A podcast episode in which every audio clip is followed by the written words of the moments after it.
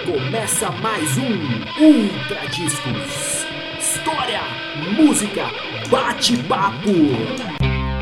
Brasil afora, o que mudou, o que está e o que é novo. Ultra Disco.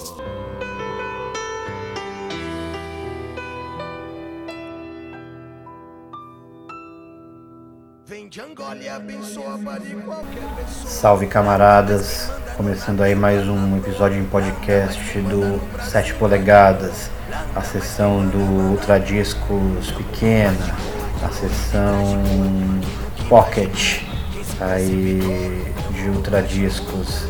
E hoje vim falar para vocês de três lançamentos já de 2019. No último podcast falamos ainda dos melhores discos do ano passado, mas agora é hora de cair em 2019 com tudo e já tem coisa muito boa. Ah, vou falar de três discos ah, que valem a pena serem ouvidos. O primeiro deles é um dos discos mais esperados aí dos últimos, dos últimos tempos. É, saiu oportunamente uh, no pré-carnaval uh, e foi muito executado com certeza aí, principalmente em Salvador e aqui em São Paulo também. Estou falando de Baiana System. Baiana System que lançou aí em fevereiro, pré-carnaval, O Futuro Não Demora. Uh, esse disco é, enfim, traz o Baiana System que a gente espera. Traz o Baiana System com os riffs de ultra personalidade que eles têm, aquela a percussão misturada com os samplers, a coisa meio eletrofuturística que eles, que eles colocam no som deles, o som de protesto, uh, o discurso do russo afiadíssimo como sempre. É, enfim, é um disco que uh, não digo que consolida, porque eles já estão ultra consolidados, talvez como a principal banda brasileira da atualidade, mas um disco que confirma essa posição deles no, no mercado da música aí brasileira, principalmente no, no mercado mais underground que eles conseguiram furar aí, né? Eles são gigantes, são enormes, arrastam multidões por onde passam. O disco traz uma, traz uma reverência a, aos grandes mestres da música brasileira, tem referências a Tom Jobim, Vinícius de Moraes, Baden Powell, Ileaie, Nação Zumbi e o Rumpilés, que enfim é contemporâneo deles, mas traz o som da, uma africanidade incrível, né? Uh, o som que se faz na Bahia hoje. Uh, é impossível também não pensar em bandas como Orquestra Afro-Brasileira, né? Precursores dessa, dessa forma que está em voga agora de big bands, orquestras com sonoridade afro-brasileira. E lembrei muito também em certos momentos o Rapa que com essa mistura de, de elementos eletrônicos e percussivos com rock and roll, reggae, uh, abriram caminho aí nos anos 90 para para chegar em, em, bandas como o Baiana System, né?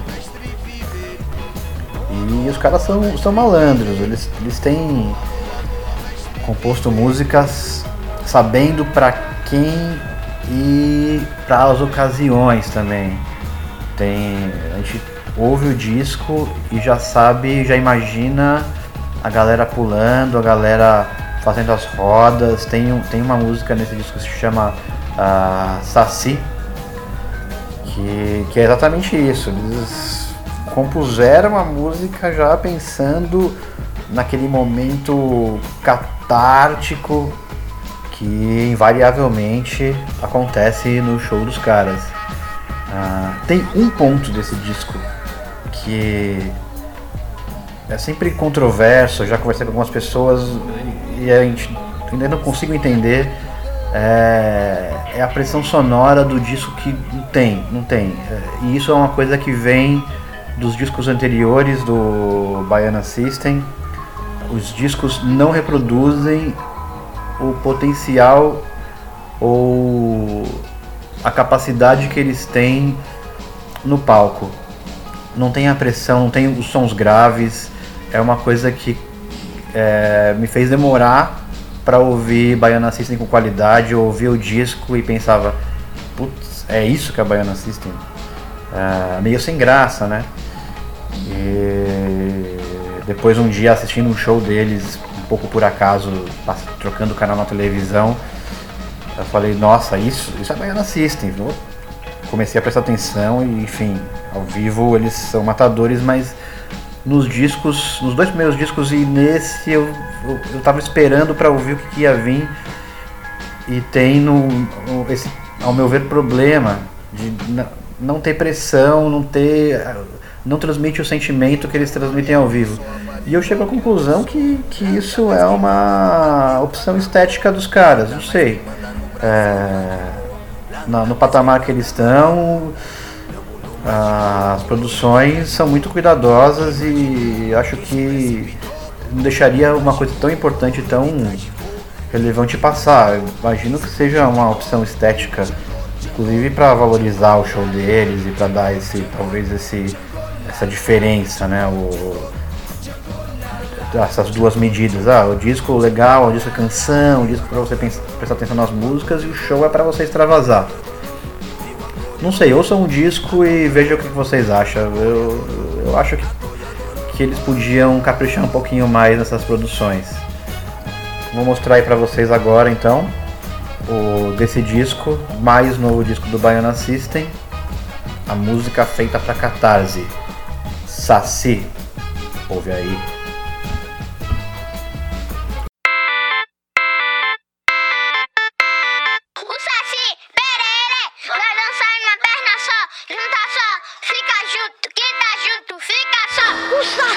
O Saci, perere, vai dançar de uma perna só. O Saci, perere, vai dançar de uma perna só. O Saci,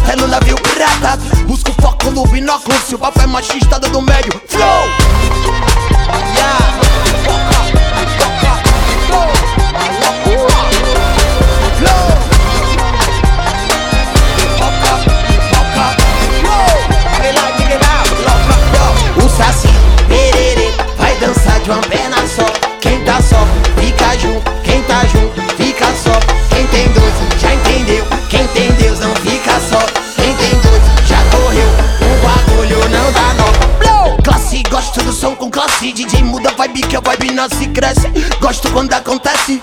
Muda a vibe que a vibe nasce e cresce. Gosto quando evolui. Muda a vibe que a vibe flui. Choca, gosto do som que choca. DJ muda a vibe, é a pipoca.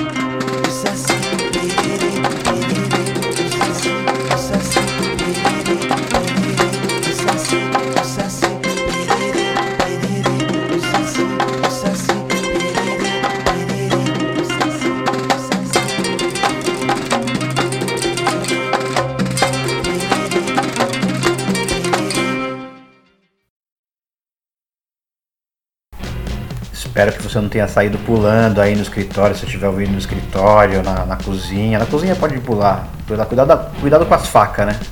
Deixar a faca cair no pé aí, vai ficar saci de verdade. Ah, então você viu aí Saci com o Baiana System. 20 anos, 20 anos separam o último álbum de inéditas de Jades Macalé de Bestafera, seu mais recente disco, lançado também aí no começo desse ano. É, e vou te falar, é do caralho. Tem que ouvir, tem que ouvir com atenção. As músicas são porrada. É, você vai ouvir aquela assinatura do, do Kiko Dinucci que tem produzido muita coisa. É, na chave da dissonância, da distorção. É, é um, é um trabalho que tem, que tem assinatura de produtor do Kiko. E o Jades mostrando o quão genial ele é e o quanto a genialidade ele devia estar tá, ter represado aí nesses últimos nesses últimos anos de, de ausência de composições. Tem, tem algumas contraposições que ele faz muito interessantes de São Paulo Rio, Copacabana e Consolação em certas músicas, como o, o Vampiro de Copacabana, que é um, um samba apocalíptico, meio. lembra muito Fausto Fawcett, as coisas que Fausto Fawcett fazia, uma coisa talvez pós-Fausto Fawcettiano aí, que carrega também uma coisa um estranho familiar, é, é, é aquela, aquela Copacabana que é, é conhecida, é, é, familiar, mas ao mesmo tempo um, um, clima estranho que acontece ali. E aí pega depois uma ponte aérea e vem para São Paulo na faixa Buraco da Consolação, que ele compôs em parceria com o Tim Bernardes. É, é, um caminhar ali pela região da Consolação, incrível, é, melancólico, é um, você sente aquele friozinho do, do inverno paulistano. E ouvindo confidências de um amor frustrado num, num bolero, aí um bolero para dilacerar corações. O disco tem influência de samba, de rock, do bolero, do próprio bolero, samba canção, e, e, é um disco também que traz muito sobre a atualidade dos nossos tempos. É um, é um disco, sim, de protesto, é um disco, sim, politizado. E a gente não esperava menos do Jades se posicionar artisticamente em momentos sombrios como os que vivemos aí. De Besta Fera, a música que é a primeira música de trabalho não, vamos tocar outra. Eu acho que Trevas já tá rolando muito e você já deve ter ouvido. Vamos pegar Buraco da Consolação, parceria com Tim Bernardes. Sensacional. Ouve aí.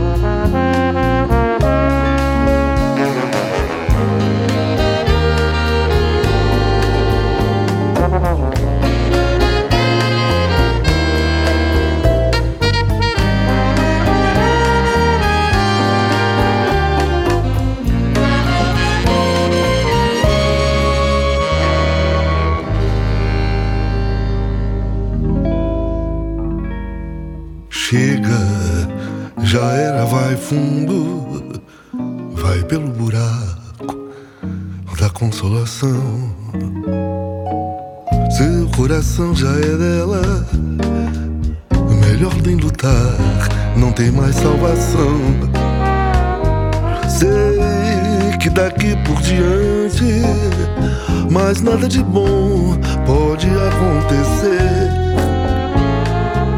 A coisa já ficou feia e é tudo que não desejei pra você.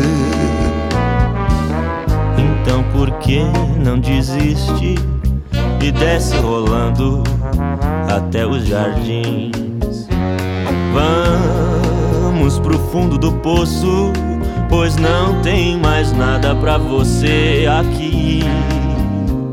Você não via que o mundo está podre porque estava cego de amor.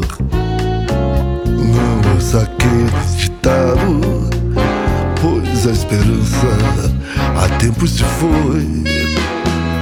Se você não acredita contramão e vai correndo pro centro aonde morava o seu coração. Sei que não vai gostar nada do que encontrar quando chegar por lá. O centro do peito vazio que abandonaram depois de usar. Só se encolhe num canto daquele vazio de dar dó. Fica com frio e com medo numa rua suja de sangue de pó. E quando a noite cair e cobrir por completo de escuridão, você enfim poderá enxergar que beleza que é o amor.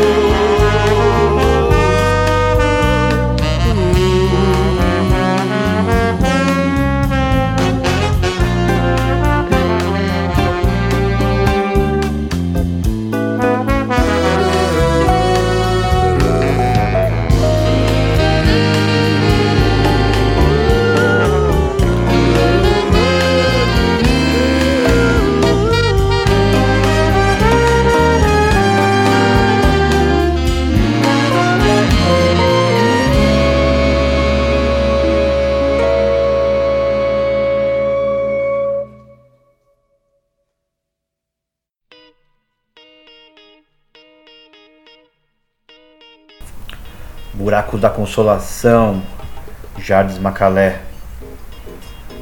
E agora a terceira e última recomendação do, do canal Ultra Discos aí de podcast Oroya. Oroya, que vem com o segundo volume de Pan Bazafric, uma banda multinacional no melhor dos sentidos, ultranacional, overnacional, uma conexão Brasil-África com integrantes ah, além, além do, do brasileiro ou dos brasileiros, ah, gente de Guiné, Mali, Senegal, influências que estão claramente colocadas e são claramente escutáveis e perceptíveis no trabalho do Oroyá. Oroyá que consegue trazer é, as sutilezas das melodias tradicionais, é, não em contraposição, mas num, numa junção, num, num crescente que eles fazem nas dinâmicas das músicas ah, com uma percussão dançante. Eles têm esses dois momentos que são alucinantes, são, é, é uma banda hipnótica. Você ouve os caras, você não consegue ficar com o corpo parado por um segundo. Você alguma coisa está mexendo em você, você tá, quando você ouve os caras.